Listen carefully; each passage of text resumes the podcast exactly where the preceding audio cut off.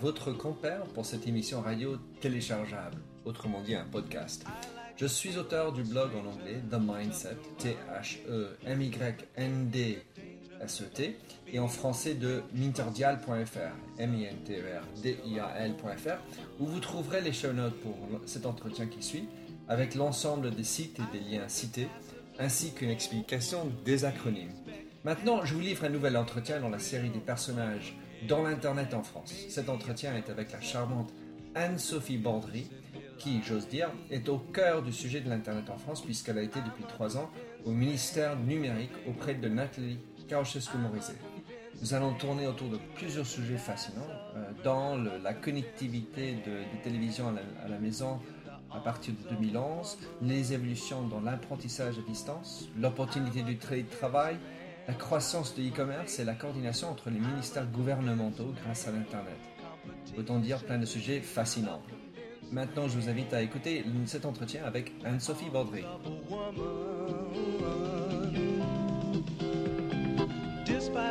bonjour, je m'appelle Minter Dial de The Mindset Company et j'ai la chance d'avoir avec moi aujourd'hui Anne-Sophie Baudry qui a été pendant les derniers trois ans conseillère au gouvernement dans le le ministère de Nathalie Ceausescu-Morizet. Je te demande, Anne-Sophie, de te présenter, s'il te plaît. Bonjour. Euh, mon parcours euh, est en fait dix années dans le secteur public. J'ai travaillé récemment euh, au cabinet du ministère du Développement de l'économie numérique.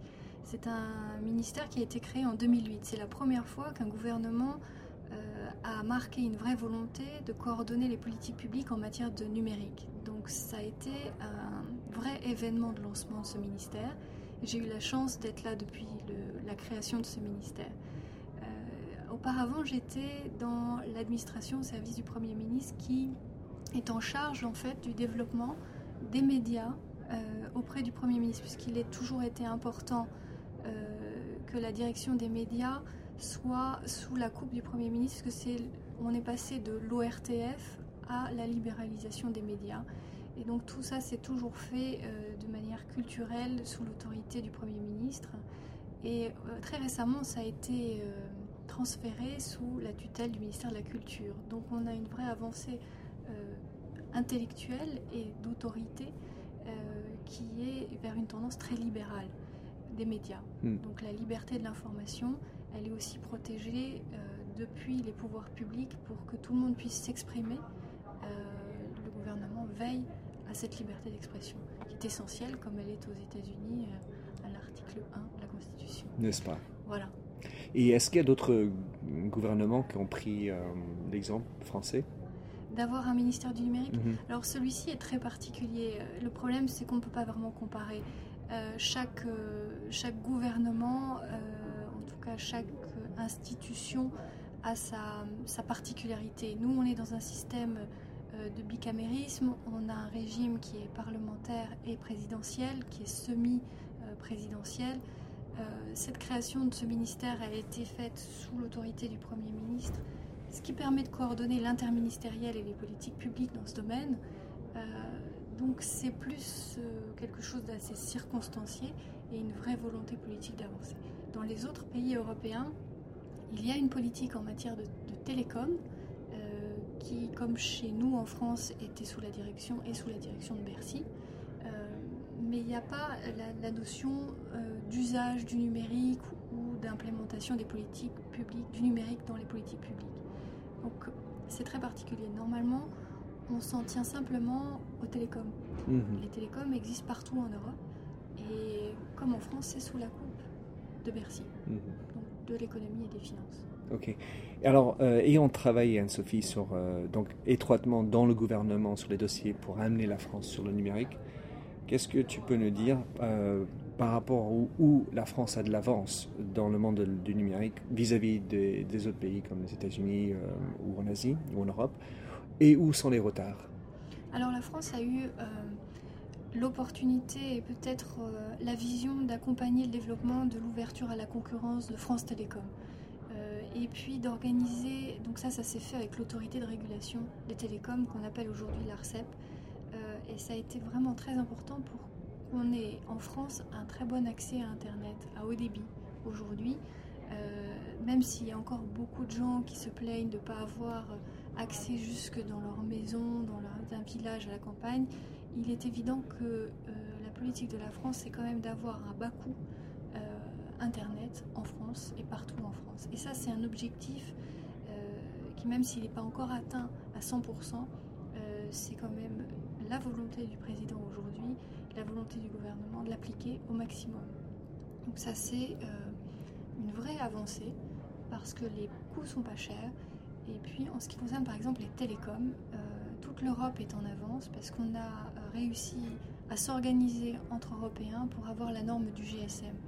La norme du GSM, c'est une norme unique qui permet d'avoir nos mobiles qui marchent partout. aux États-Unis, il y a deux normes c'est un, évidemment un, très grand pays, mais il n'y a pas eu d'organisation euh, entre, euh, sur l'État des États-Unis pour, que les mobiles fonctionnent tous sur la même norme, ce qui est quand même plus aisé en termes de service. Euh, quitte le GSM aujourd'hui pour aller vers l'UMTS. Tout ça, c'est encore quelque chose. Ça veut dire quoi? C'est le très haut débit. Et c'est encore pour aller vers une unité et une capacité de service sur un marché qui est européen. Donc ça, ça augure bien pour les développements sur le mobile qu'on va venir, euh, qu'ils sont en train de venir. Exactement. Et aujourd'hui, on passe à la télévision numérique terrestre.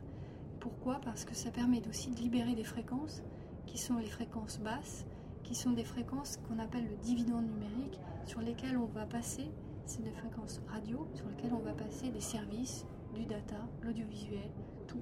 On peut tout passer. Mhm. Et c'est au plus près des populations, au plus près des personnes. C'est le maillage le plus fin.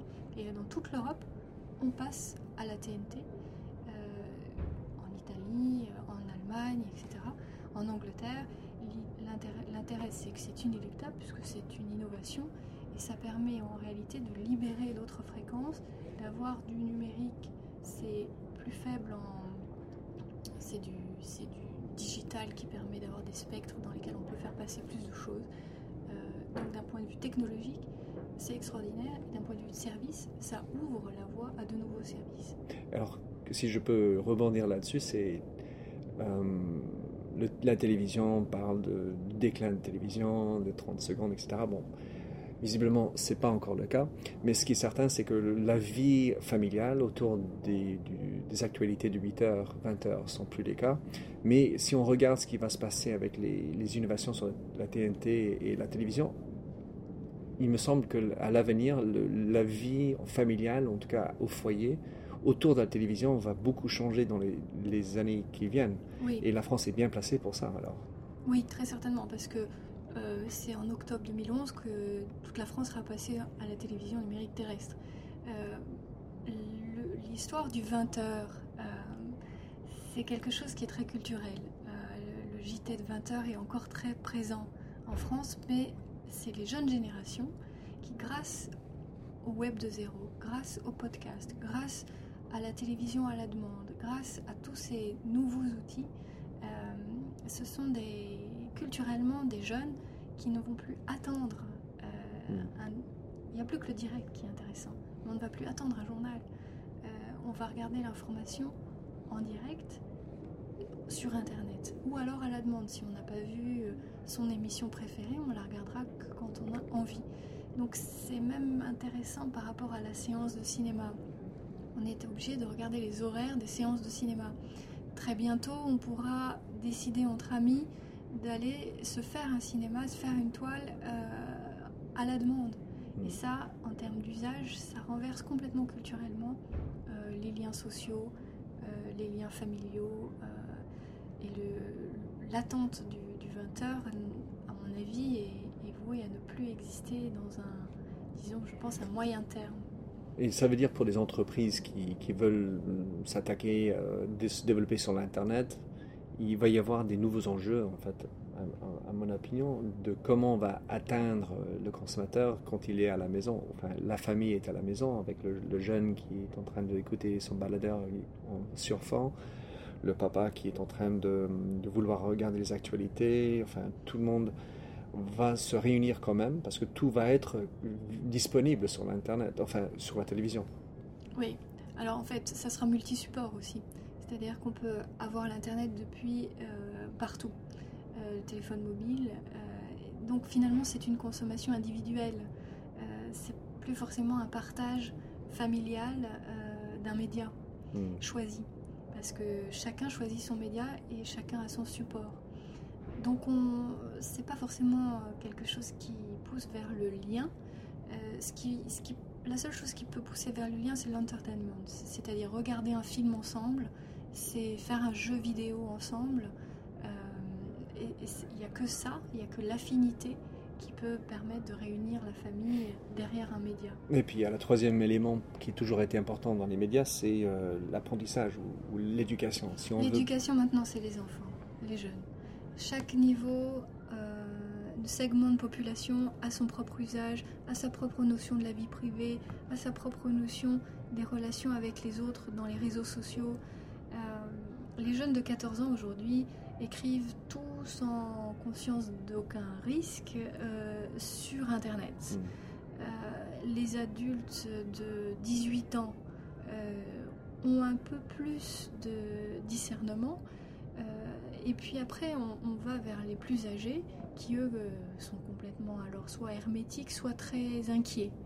Euh, ce qui est important de voir, c'est que euh, chaque segment de population a sa propre approche et il ne faut pas trop les bouleverser mhm. dans leur approche. Parce que si on les bouleverse trop, on les inquiète. Pour ce qui est des jeunes qui sont parfois inconscients, parce qu'ils ne connaissent pas l'impact que ça peut avoir, s'ils ne mesurent pas l'impact, euh, ça, il faut les accompagner. Et là, il y a le rôle des politiques publiques, le rôle des associations, et ça, c'est un rôle de pédagogie. Et ça peut se faire à l'école. Euh, on peut expliquer tout ça à l'école. Ben, les parents doivent jouer leur rôle. Les parents, bien sûr, mais si les parents ne connaissent pas, oui, c'est clair. Euh, en général, c'est plutôt les enfants qui apprennent aux parents l'usage. Et après, les limites de l'usage, c'est plus à l'école qu'on l'apprend que les parents. Les parents, s'ils ont des inquiétudes, sur ce que font euh, leurs enfants sur le web, euh, ils ont des associations qu'ils peuvent appeler au téléphone. Utilise le téléphone, donc une relation client euh, ou d'association, une relation humaine qui est naturelle pour un adulte, qui va téléphoner pour demander si la page sur laquelle est leur enfant est une page autorisée. Et c'est quel numéro? Alors il y a un numéro, je ne connais pas par cœur le 0800, mais il y a un numéro qui s'appelle Net Écoute Famille par exemple. Euh, il y a des associations comme Callisto qui sont des associations qui vont faire de l'éducation dans les écoles. Euh, donc il y a beaucoup de services euh, associatifs qui sont vraiment imprégnés d'un rôle pédagogique. Alors, je reviens sur l'histoire de l'éducation parce qu'en effet, il y a les games, comme tu as dit tout à l'heure, le divertissement, enfin, un film et puis pour moi, cet autre élément qui est l'éducation, qui est un, vecteur de valeur ajoutée, et que même si on est plus vieux, on a toujours envie d'apprendre avec la curiosité, donc les, documentaires qui marchent toujours très bien. Mais il y a un sujet qui, qui est en, qui en stand-by, enfin en tout cas n'est pas encore évolué là où il faut, c'est l'éducation à distance. Oui, alors ça, l'éducation à distance, dans les politiques publiques du gouvernement, il y a, il y a la volonté d'avoir par exemple simplement les, produits du CNED qui sont euh, numérisés. Après, il y a très récemment une société qui vient de se, lancer, qui est une société privée, qui s'appelle euh, livrescolaire.fr et qui est en fait un Wikipédia des programmes scolaires, plus ou moins. Donc chaque prof qui a envie d'écrire sur le programme scolaire, donc c'est quand même restreint au programme, donc il n'y a pas de digression, euh, peut écrire son article et faire des exercices en ligne, les corriger etc. Donc là, il y a une interaction, c'est l'usage du web de zéro, c'est une implication des professeurs et c'est une implication des élèves. Donc c'est vraiment, euh, à mon avis, un produit d'avenir. Parce qu'aujourd'hui, dans les écoles, il y a le CNED, mais par ailleurs, c'est pas encore bien ancré dans les mœurs au lycée. le côté euh, apprentissage à distance, c'est encore assez faible et distance est encore un peu le problème de l'infrastructure, il y a des problèmes de... Alors le gouvernement récemment a réussi euh, à avoir une classe numérique par école. Alors l'école en France c'est dirigé par plusieurs euh, autorités. il y a le ministère qui fédère tout, euh, de l'éducation nationale qui est le plus gros poste ministériel.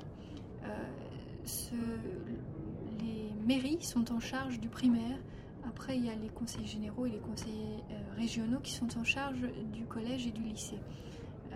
il a été convenu d'avoir une classe numérique dès l'école primaire dans chaque école en France. ça, ça a été un engagement pris par le, ministère et très récemment, dans le plan de relance, il y a eu un budget alloué dédié à l'implémentation de l'équipement dans les écoles. Et ça sera. Ça, ça, a été fait au mois de juin de l'année dernière. Et ça commencera quand? Ça y est, c'est fait. Donc cette année, à la rentrée, il y a une classe numérique? Voilà, dans chaque école. Et ça veut dire quoi, une classe numérique? Alors une classe numérique, c'est un nom un peu particulier, mais c'est une classe qui est équipée simplement d'ordinateurs euh, avec Internet. Et là, il y a aussi enfin, de la Alors là, il y a des appels à projets hein, pour l'équipement. Euh, l'idée, c'était qu'il fallait que l'école ait accès à Internet. Donc ça a été euh, compliqué à implémenter, mais ça a été fait. Et les, les écoles ciblées par le ministère ont été les écoles les plus défavorisées. D'accord. Et puis il y a aussi l'infrastructure Wi-Fi qui est en train de se mettre en place dans les écoles. Mhm.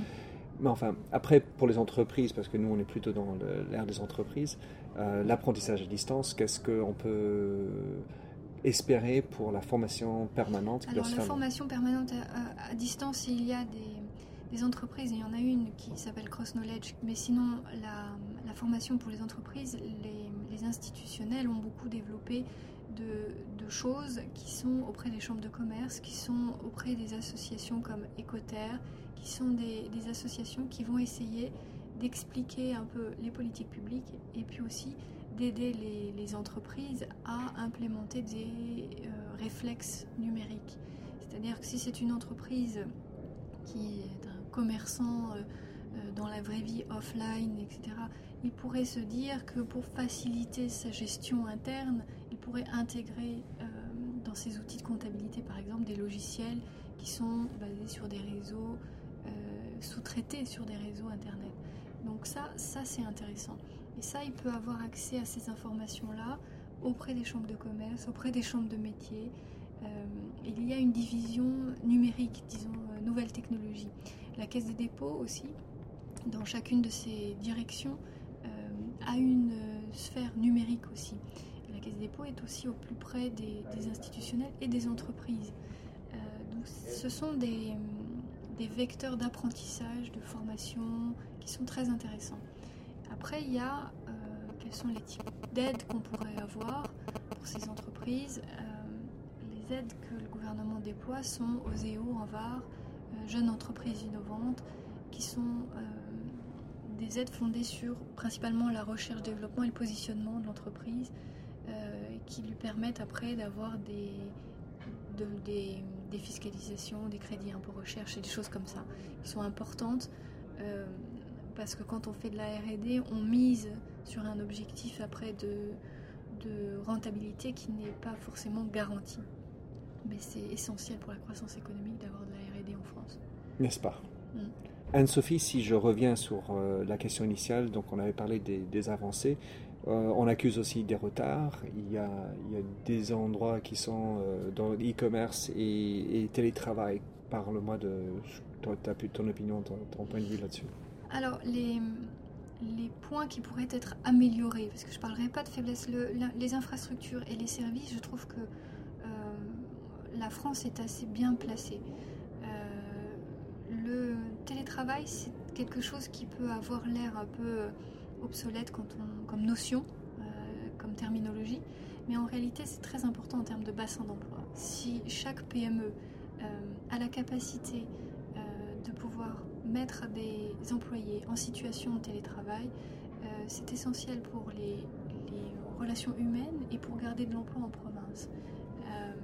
c'est très très important que ça se rentre culturellement en fait dans l'esprit des, entreprises. Ça peut se pratiquer aujourd'hui, on le constate beaucoup dans les entreprises multinationales. Euh, elles ont beaucoup dans leur service de ressources humaines un avenant à leur contrat de travail qui est possible pour mettre les gens en situation de télétravail. Donc ça existe dans les multinationales, il faut le débloquer dans les PME. Euh, surtout qu'aujourd'hui les technologies permettent ça. Mmh. Euh, on a tous potentiellement un smartphone, on a tous potentiellement un équipement à la maison. Euh, ou alors sur un lieu qui peut être un, une pépinière d'entreprise, un télécentre, un, incubateur, un centre de mutualisé d'espace de travail qu'on peut louer et qui peut être au plus proche de son habitat ou de son lieu de vie. Et ça, c'est très important pour garder un aménagement numérique du territoire et un, aménagement de bassin d'emploi sur tout le territoire. Tout le monde ne vienne pas euh, dans une grande ville euh, simplement parce qu'il y a euh, accès Internet, un travail, etc. Maintenant, il faut privilégier ça. Donc la France a voté une proposition de loi qui est en cours encore de, processus de vote, parce qu'elle n'est passée que dans une chambre pour l'instant, qui, permettrait de, qui permet de définir la notion de télétravail et ça codifie ça dans le code donc ça sécurise les ressources humaines pour pouvoir engager un avenant euh, dans le domaine du télétravail d'un point de vue de la sécurité juridique. Donc comme il se sent sécurisé, il va pouvoir mettre le salarié en situation de télétravail. Mais il me semble aujourd'hui que c'est stratégique, à mon point de vue, aussi bien pour des raisons d'efficacité. Je ne perce pas trois heures dans euh, les embouteillages à aller et revenir à la maison. C'est bon pour l'efficacité, l'écologie. L'écologie, d'ailleurs, NKM, elle est dedans. Exactement. Pour ça. Et puis euh, le bonheur, c'est-à-dire que la capacité d'aller chercher mon enfant sans le stress. Le bien-être. Le bien-être. Et, et, au final, euh, qui plus est, avec euh, une numérisation qui rend les choses plus faciles, eh bien, ça va accompagner les sociétés à être encore plus sur le numérique. Exactement. C'est la manière de travailler. il faut bien entendu accompagner les entreprises à savoir gérer euh, pour ce qui est les objectifs pour que la rentabilité reste, enfin les objectifs sont atteints. il y a aussi une notion de l'humanité, qu'on a toujours besoin de garder le réel, donc faut, c'est pas une question d'occulter ça. Mais j'étais dans une réunion l'autre jour euh, avec le MEDEF Île-de-France et la question qui s'était posée, c'est comment est-ce qu'on peut aider Île-de-France à développer son business? Et les deux points qui sont soulevés, c'était un, améliorer le transport et deux, avoir plus de logements. Mais il me semble qu'une autre solution, c'est le télétravail. Télétravail, exactement, ouais. On est d'accord. Hum, et puis sur l'e-commerce. Euh, Alors le e-commerce, on est en, période de croissance incroyable, 29% d'après la FEVAD et un sondage médiamétrie. Et ça veut dire quoi 29% 29% de croissance du chiffre d'affaires. Sur, un, sur une année, année sur année. Voilà. Euh, donc ça c'est une croissance qu'on pourrait appeler exponentielle. Qui est très Compte tenu des circonstances. Exactement. Mais c'est vrai qu'on a des progrès encore à faire.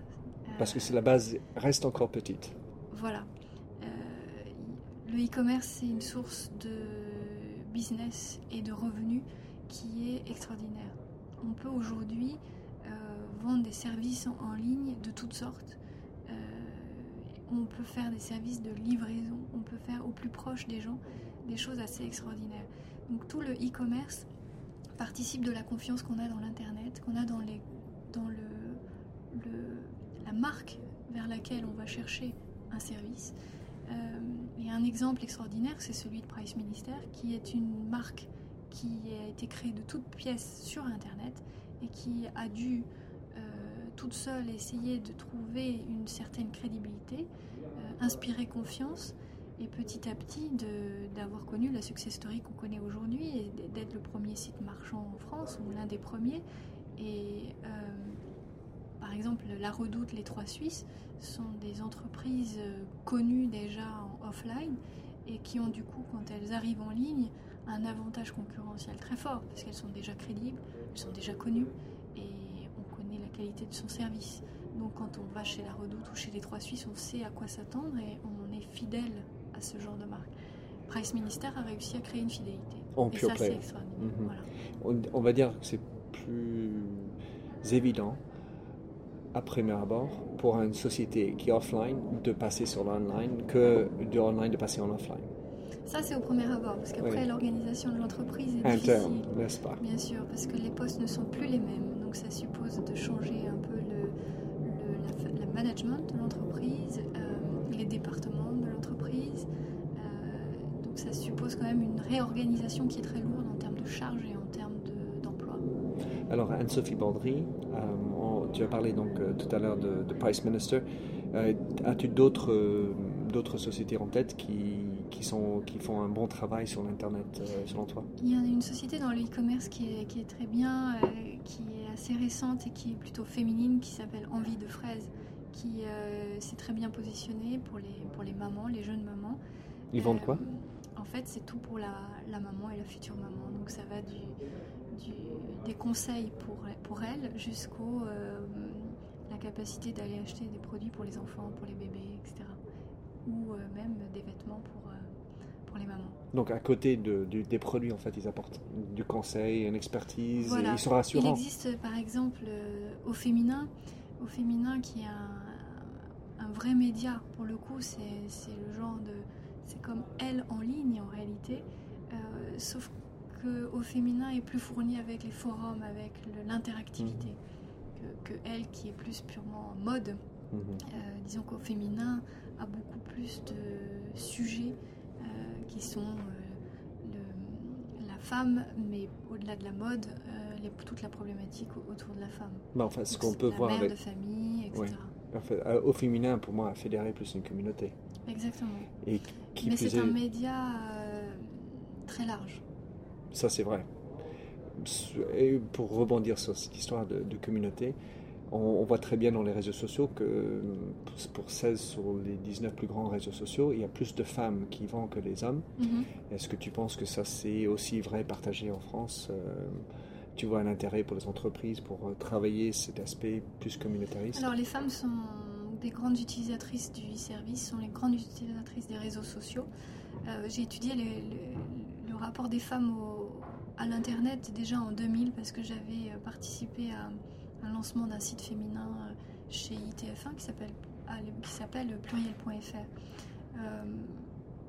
les femmes ont plusieurs vies. Elles sont au travail, elles sont avec leurs enfants, euh, elles les emmènent chez le médecin, elles les, euh.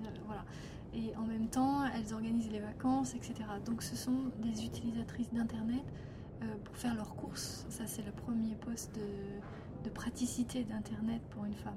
Donc en fait, par cette approche de la vie quotidienne, les femmes développent une appétence pour la consommation en ligne de médias, donc de forums, de réseaux sociaux, et puis aussi après, tout se développe. Donc elles ont une, facilité à aller utiliser des services euh, de plus en plus importants. Mm. Parce qu'elles y voient en fait une efficacité. Elles l'utilisent à la base pour leur vie quotidienne. Mm.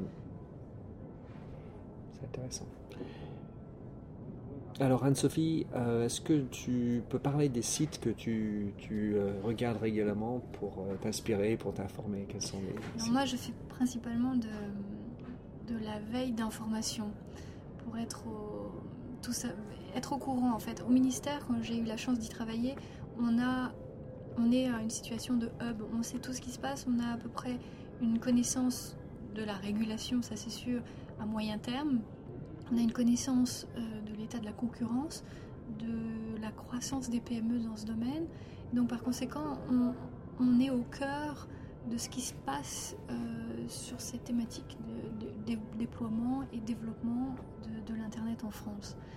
Euh, les sites euh, que je regarde sont des sites plutôt comme TechCrunch qui sont internationaux, ce qui permet de savoir en fait aujourd'hui on est dans un écosystème.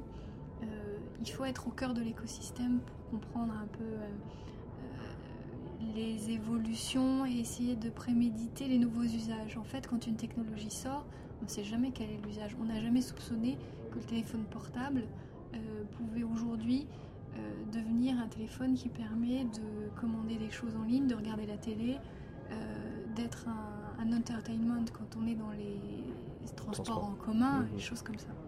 Jamais on pouvait l'imaginer il y a quelques années. Aujourd'hui, le portable peut même quand ils communiquent entre eux, le machine to machine peut permettre un jour d'éviter les embouteillages, peut permettre de.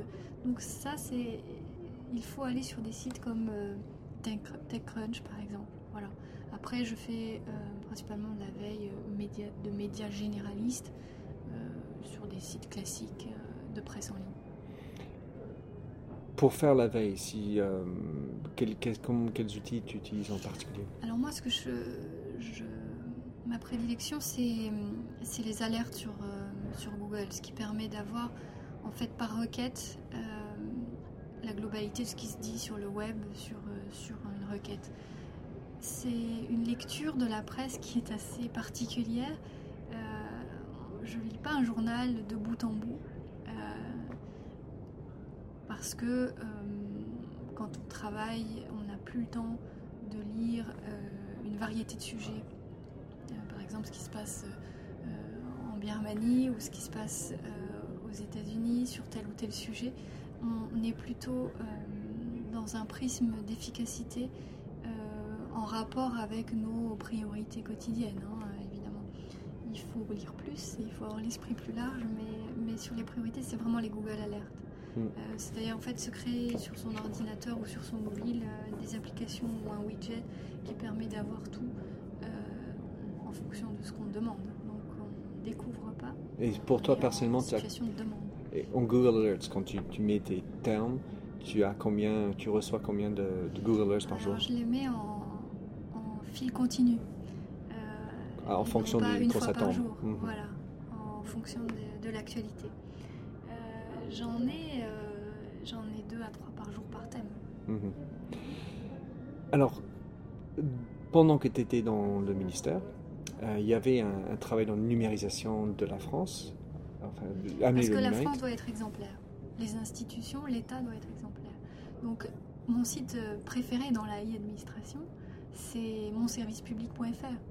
Euh, c'est vraiment génial d'avoir réussi à implémenter des services de l'administration et une facilité d'usage pour, euh, pour l'administré qui est extraordinaire.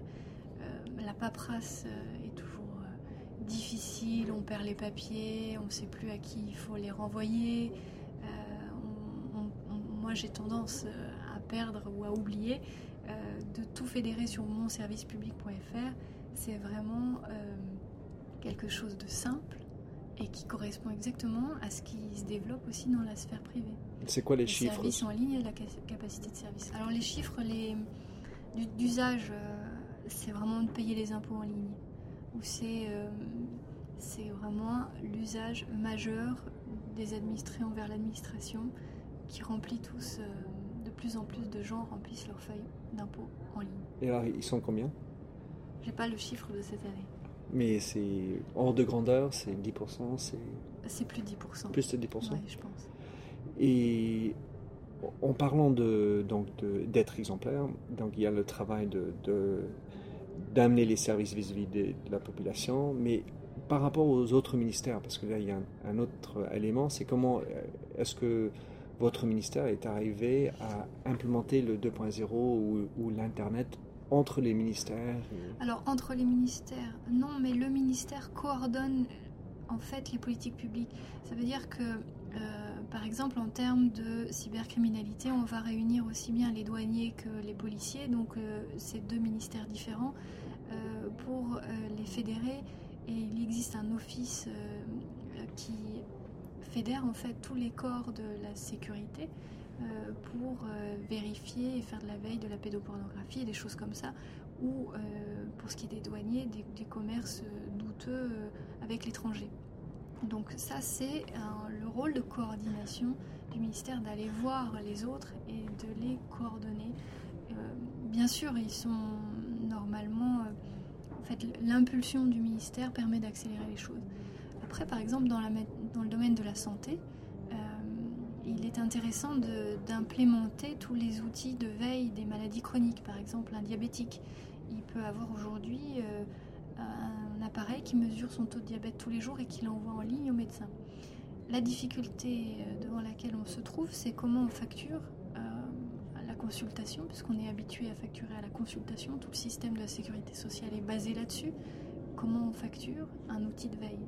Ça, c'est une vraie difficulté. Donc, il faut travailler là-dessus comment on décrète qui est responsable quand on fait une échographie à distance pour savoir si la personne doit être amenée dans tel ou tel hôpital euh, qui a telle ou telle spécialité?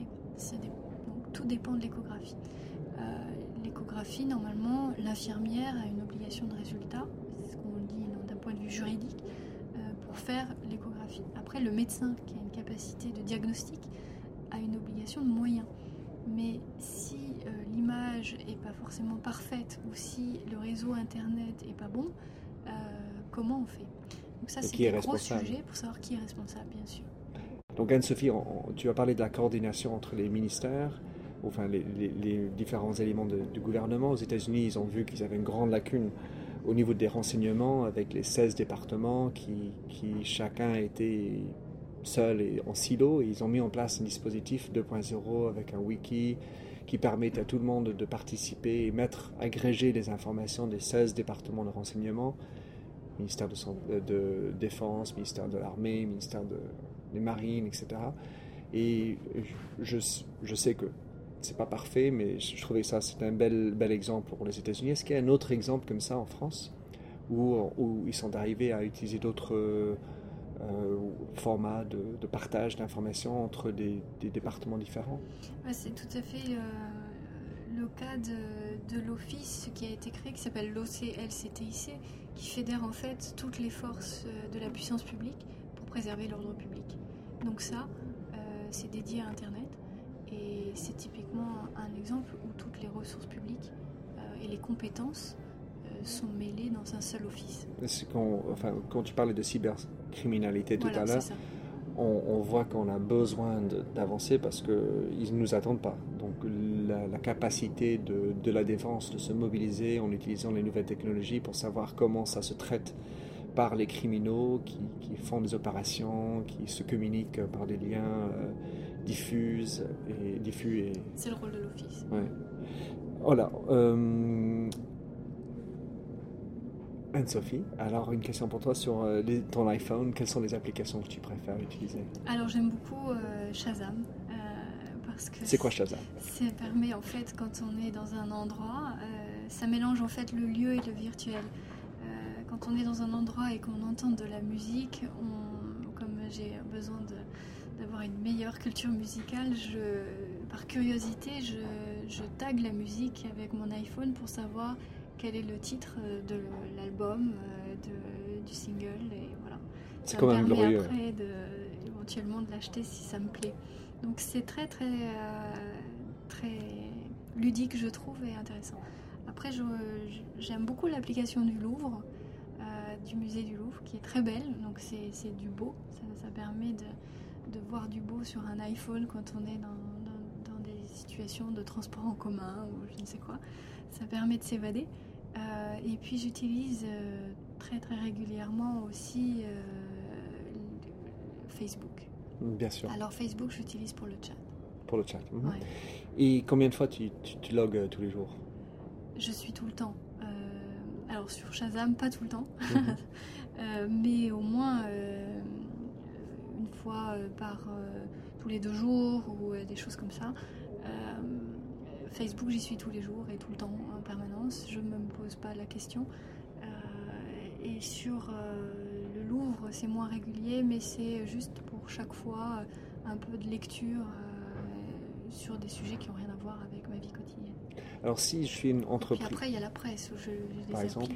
Qu'est-ce que tu lis? Je lis, euh, je lis j'aime bien l'Express. Euh, euh, Donc il y a une application ou c'est... Il y a les, il y a, en fait il y a une appli Express avec les, les éditoriaux de Christophe Barbier qui sont toujours assez amusants et intéressants parce que c'est une capacité d'analyse qu'il a qui est intéressante. je regarde Le Monde aussi.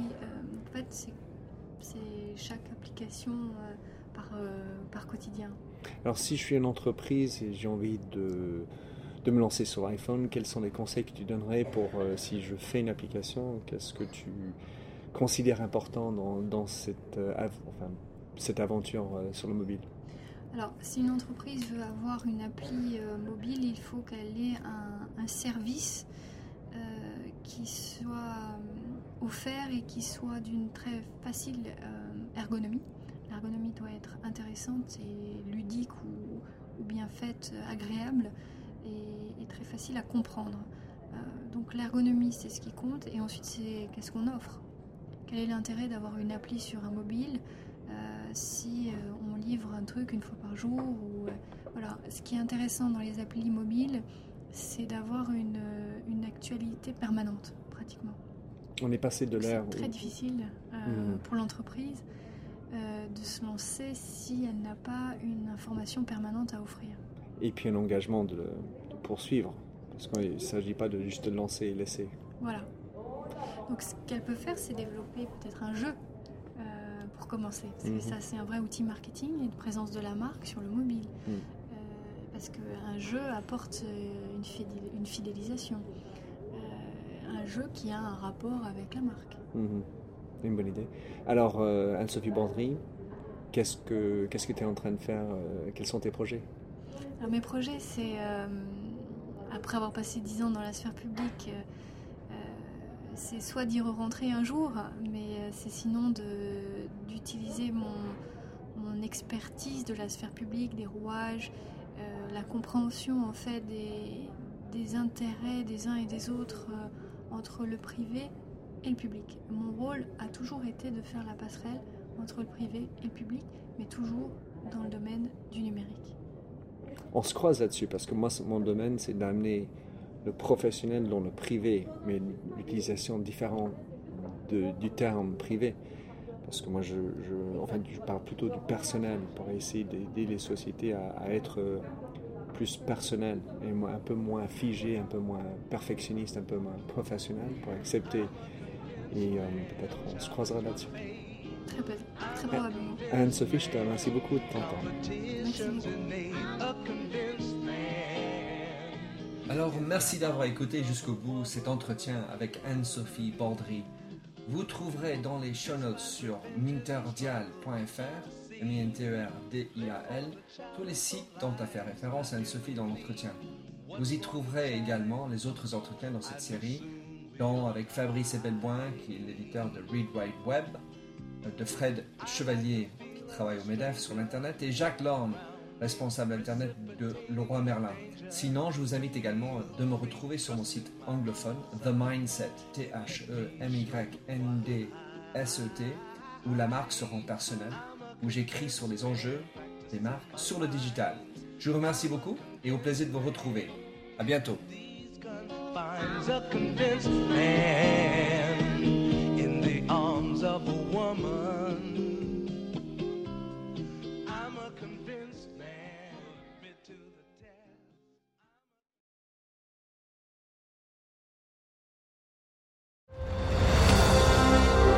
I'm Ken Harbaugh, host of Warriors in Their Own Words, a podcast that presents the unvarnished, unsanitized truth of what we have asked of those who defend this nation. As a country, we need these stories more than ever. Stories from Americans who have borne the battle, including 30 year old remastered interviews with veterans from World War I recounting their time in the trenches of Europe and with veterans from World War II, Korea, Vietnam, and from our most recent conflicts in Iraq, Afghanistan, and other battlefields Americans may never have heard of. Hear their stories by listening to Warriors in Their Own Words wherever you find podcasts.